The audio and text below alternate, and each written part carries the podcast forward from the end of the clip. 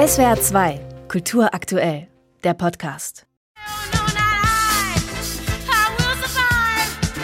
Zu den Klängen von Gloria Gaynor laufen die zwölf alten Damen über den Laufsteg.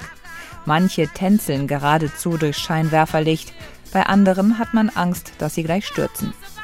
Mehrere Tage lang haben die Seniorinnen für ihren Auftritt beim Schönheitswettbewerb Miss Holocaust Survivor geprobt und daran gearbeitet, wie man sich vor Publikum präsentiert.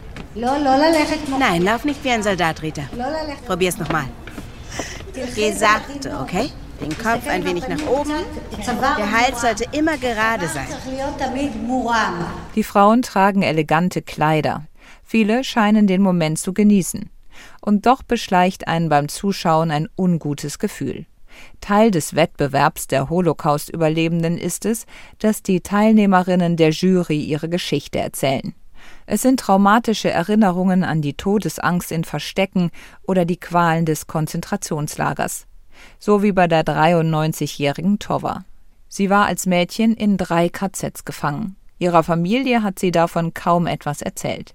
Nicht vom Hunger, nicht von den Schlägen und auch nicht, dass ihr ohne Betäubung 14 Zähne gezogen wurden. Die Erinnerungen an das, was passiert ist, richten bei mir, wie soll ich sagen, großen Schaden an. Bei meiner Gesundheit. Wie kann man so etwas erlebt haben? Schwer zu beschreiben. Ich konnte die Worte einfach nicht aus mir rausbekommen. Erfunden wurde die Veranstaltung Miss Holocaust Survivor von einer israelischen Traumatherapeutin. Durchgeführt wird sie von einer evangelikalen Stiftung, die in Haifa ein Heim für Holocaust-Überlebende betreibt. Einige der Teilnehmerinnen wohnen dort. Die Doku lässt auch Kritiker zu Wort kommen, die dem Wettbewerb vorwerfen, er verletze das Andenken an die ermordeten Juden und stelle die Frauen aus PR-Gründen aus. Die Organisatoren halten dagegen, man wolle den Frauen, denen der Nationalsozialismus ihre Kindheit gestohlen habe, einen Moment der Freude, Weiblichkeit und Aufmerksamkeit schenken.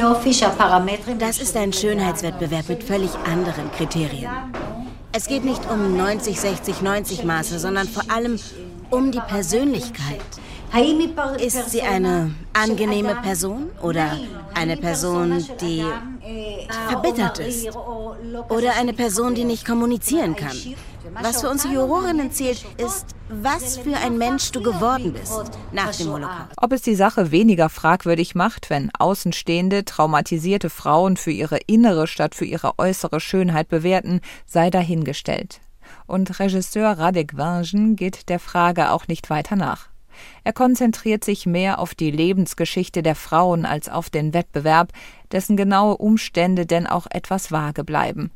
Im Zentrum von Miss Holocaust Survivor steht neben der taffen Tova, die auch mit 93 Jahren noch jeden Tag ins Fitnessstudio geht, die Künstlerin Rita. Sie verarbeitet ihre Ängste in Bildern und in einem Tagebuch, aus dem Auszüge gelesen werden. Der Film erkundet, wie die Frauen mit ihren Erinnerungen umgehen und wie sie ihre Sicht aufs Leben geprägt haben.